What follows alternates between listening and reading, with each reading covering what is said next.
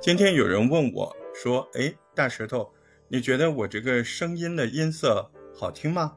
我为什么对着话筒就不自然呢？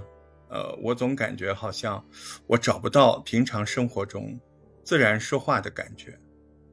呃，这个问题怎么说呢？这个问题我觉得挺容易的啊，只要你开始有意识要去找到自己的声音，你就一定会找到的。”具体的办法，具体的办法，你可以首先呃把你的声音降下来，调子降下来，哎，大家好，大家好，大家好，降到那个最低的，那个没办法降的，再回来一点，哎，找到你那个最舒适的音调，找到这个调子之后，然后你再多说几句话，看看自己能不能说得很利索，哎，脑子里想什么，嘴巴就说什么，这个时候你就等于。找到这个自然的状态了。同时呢，这个时候你还要再想象一下，啊，你在跟对面一个人说话，这个人呢坐在你这个不远的地方，一张桌子，小咖啡桌的距离，你看着他，对吧？好比是你同事、你朋友，哎，你好，哎，你把那个给我啊，注入这样的话，你带一带，找到对象感。这样的话，播客一般具有的这种私密感、生活自然的这种沟通、聊天、社交语言，这个味儿就出来了。当然了，你现在是找的，所以你要多说一点，持续的说一点，让它自然，哎，让它更加自然、更加轻松，它就会更加顺溜。那至于好不好听这个问题，呃，我觉得我在这儿需要多讲一点儿。有一个问题，你一定要搞清楚。你问我的到底是你的声音好不好听，还是你喜欢什么声音？这是两个事情。因为好听的声音有很多种，每个人的声带天生发育的不一样，长得就不同。就好比拿乐器来说，有的人啊，他的声音就是很低，很有磁性啊，像一个大提琴。那么，有的人声音呢像小提琴，脆脆的、高高的，啊，很委婉、很优雅。那你说哪个更好听？那都一样好听啊，是不是？关键是你这把琴好不好，有没有在这个琴的正常的演奏的状态，琴弦松不松，是不是？有没有走音啊？如果你心里想着。哎呦，别人那个声音低音那么重，那么好听，我的声音怎么这么单薄？那你这个问题就想错了，是不是？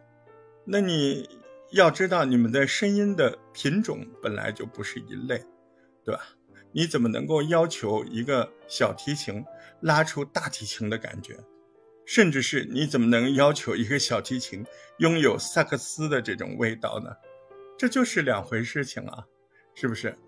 所以呢，我们重要的是，你问我声音好不好听，我觉得你只要是自然的、利索的，然后放松不造作的声音都是好听的，不是这个道理吗？呃，重要的是我们前面刚才就讲了，那你在录音的时候，你的声音到底是不是放松自然的，还是在这故意要绷着，还是在这故意要往下压着有低音？对吧？那就不对了嘛。所以自然是最重要的，做好自己。每个人音色不一样，不要错误的去对比。哎，看着人家那那个声音那么磁性，它是天生的，知道吗？每个人的声音是天生的，大致的音色可以修饰，但是。啊，你想完全的颠覆是不可能的。人的声带就是那么宽，人家的声带就是那么厚，这不一样，天生的不一样。你羡慕别人的低音，别人没准还羡慕你的高音呢。所以在对比之前，首先要清楚概念，要清楚我们是不是自然的说话，对吧？首先要够真实，够自然。在播客的世界，你别搞出来跟朗诵似的，那就挺吓人的。为什么有很多人播客做不上去呢？他就根本没在自然的说话呀。就是您听他录出来东西，感觉他在读别人的东西，这就很可怕。呃，哪怕那个就是他真实的所思所想，他就没办法做到现在像我这样说话。这个就是很多人做播客，啊，做一些谈话节目很难的地方。那遇到这一类的呢，我建议你先做，哎，谈话的，就找个人跟你聊，我就看看你还有没有本事，那么 抬着声音跟别人聊天，对吧？所以，万一你单播一个人播的时候，啊，播这个播客一个人的，你找不到那个自然感觉，那最好解决的办法就找个人，你问他或者叫他问你啊，都可以，啊，先形成这个社交谈话的这种语境。在这里面找到最自然的声音，再就是，别再问自己声音好不好听，您一定相信，只要你声音放下来，自然的就一定是好听的。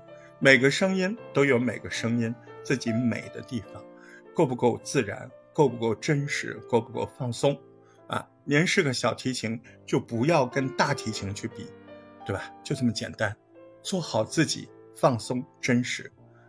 这一条节目呢就到这儿了，不知道在这方面你有没有什么困惑啊？或者说我讲的有什么不对的，那都欢迎您在这条节目下面留言指正讨论，咱们都欢迎。大石头，感谢您的收听，期待您的墨宝，下回再见。